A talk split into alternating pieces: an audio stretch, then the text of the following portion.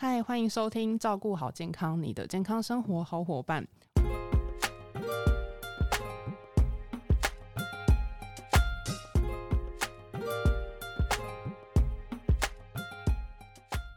我是 Kelly。本周照顾好健康呢，很高兴邀请到优活原力研发长 Anne。我们先欢迎 Anne。各位听众朋友，大家好，我是 Anne。其实我们也不太了解食物中毒可能会有哪些的症状，可能会误以为只是吃很吃太多，又或者是说因为吃太辣所以诱发的那个不舒服、拉肚子。然后像我最近就呃在新闻上面，呃最近也有新闻就是关于就是很某所学校的小朋友都食物中毒。那食物中毒到底是什么？有哪些症状？其实食物中毒啊，它应该是说，它就是属于，比如说可能东西不新鲜，哦，比如说像海鲜呐、肉类啦，或者是在烹煮的过程当中没有充分的加热，好，那这时候呢就会造成我们可能吃下去之后，哦，肠胃不舒服的状况。好，那比较轻微的可能会有一点点腹泻，哦，那恶心，哦，那可能再严重一点，可能就会有呕吐，哦，那甚至于发烧，哦，那通常呢这个。比较轻微的状况就是拉拉肚子就好了哈，这个是比较属于这个急性的肠胃炎。好，那但是呢，如果说有以下的状况，我们还是要做医疗跟药物的介入。哦，比如说呃拉肚子非常严重哦，一天可能跑十几次厕所哦，那持续超过两天，通常我会建议超过一天可能要看医生。好，那再来就是说。呃，完全不能吃东西，一吃就会吐，反射性的呕吐。好，那再来比较严重的，可能就是呃，便中呢会带脓带血，这个一定是很呃发炎状况哦。那还有就是说，呃，在旅游中那困在马桶上起不来，哦，所以说这些状况呢，一定要去赶快去看医生哦。毕竟食物中毒易严重起来，其实也会危及生命的。那就像我刚刚说，就是我很常看到报道上面写的说，都是学校容易有食物中毒的风险。但是其实说我们自己煮，就反而会降低那样子的几率。呃，其实也不完全是这样子啊。哦，因为以这个根据食药署啊，七十到一百零九年，七十到一百零九年，其实不能这样子说哈。根据食药署啊，长时间的统计哦，食物中毒案呐，大概就是从这个学校啦、自家住宅哦，那可能因为一次人数比较多，所以被报道出来哦，所以也不代表说自己煮就比较不会发。生食物中毒啦，哦，那在这期间最多发生的这个中毒原因就是呃，可能在餐盒里面，或者是有呃一些大量哦一次要处理的复合式的调理食品，还有刚刚讲的水产哦，这个比较容易发生哦。诶，就是如果在自己家里处理，就更能够兼顾那个卫生的，可以更掌握一切，就反而还居然还上榜了，是这样说没错啦。那但是就是说，有些人如果没有留意呀，比如说在烹调之前他没有洗手。哦，那或者是食材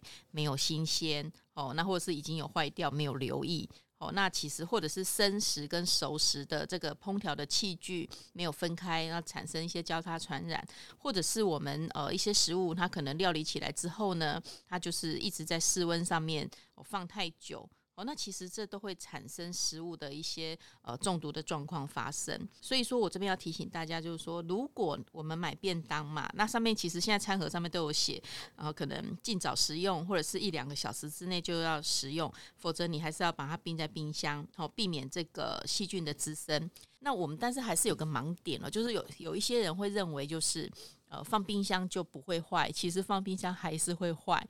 好，那只是说。会坏的比较慢一点点，所以我会呼吁，就是说。任何的东西都要趁早，在新鲜的时候把它吃掉。那食药署这边呢，有提供给大家预防食品这个中毒的一些原则。好，第一个就是要洗手。好，烹调食物的前跟后都要彻底的把双手洗净。那有伤口要包扎。第二要新鲜，就是食材一定要新鲜。好，那水也要用水要卫生。第三生食跟熟食是要分开处理的，分开不同的器具，那避免交叉交叉污染。第四，好，食物呢要彻底的加热。好，那呃，以这个食品中心温度呢要超过七十度 C 以上哦，细菌比较容易被消灭。那第五呢，就是要注意保存的温度，也就是保存低于七度 C 哦，室内呃室温不宜放置过久。好，那这是预防食品中毒的一个原则。那这样听起来好像冬天比较不容易会有食物中毒的风险吗？呃，其实也不会哦。像比如说，像我们刚讲那个不新鲜的海鲜嘛，哈，像那个海洋弧菌啊，它哪有管你是冬天还是夏天？你只要这个海鲜里面存有这一个海洋弧菌啊，那你吃下肚，你就是会中毒。哦，那比如说另外像在吃蛋的时候啊，我们还是要建议啊，哈，就是要加热完全，否则其实鸡蛋有时候也会有沙门氏菌的这个杆菌哦。那另外呢，我们年底将近哦，过年团聚嘛。那天天都要吃好吃的这个年菜，哦，所以说我们不管是跟外面订购，或者是餐厅的围炉聚餐，我们也都要注意饮食的卫生哦。那千万也不要说，因为觉得过年期间好像很多商家都会休息，所以一次呢就备很多的食材，那这样子会导致这个冰箱的温度可能储存的不温度的不足，让微生物呢生长与繁殖。这样让我想起来。我们家过年，哎，我不知道大家都是不是这样，就是每天隔一天都端出来菜都是昨天晚上吃过的。哦，这是一定要的啊，因为妈妈就是在过年的时候，我们除夕可能要拜拜嘛，那除夕可能要团圆。所以菜都会很多，那我们就会吃到大年初一哦，早上吃不完，吃中餐，吃晚餐，哦，那比较浪费。对对 对，所以呢，但是我还是建议啦，就是说不要反复加热这么久。像这个青菜类啊，如果一直放在冰箱没有密封，好，那水溶性的纤维其实就会随着水分蒸发，那反复的加热，它也会让营养流失嘛。那最后可能只是在吃食物，而不是吃到它的营养。那也有关于食物中毒啊，我有个谜想要请教 N 这边帮我解开。就是我们很常听到食物有三秒定律，就是掉到地上三秒之后还可以捡起来吃。那这样是不是其实也有食物中毒的风险？呃，我想这应该是安慰自己吧。可能掉在地上的东西刚好是你很想吃的，所以你就安慰自己说没有关系，还那个没有超过三秒，我我拍一拍就可以来吃了。很贵。其实卫福部之前就有针对这个部分出面来提醒民众哦，就是说没有所谓的三秒。定律，食物不管掉在地上几秒钟，细菌本来就会马上就会贴上去。好，那如果这时候又不小心吃到病原菌哦，它就更能够引发食物中毒。那我们像我们刚刚上面有说，就是可能温度要超过七十度才会被消灭嘛，细菌的部分。所以如果在呃针对就掉下去的食物三秒内，我们就再丢下去热水煮，我们刚好吃的是火锅，这样还是可以的吗？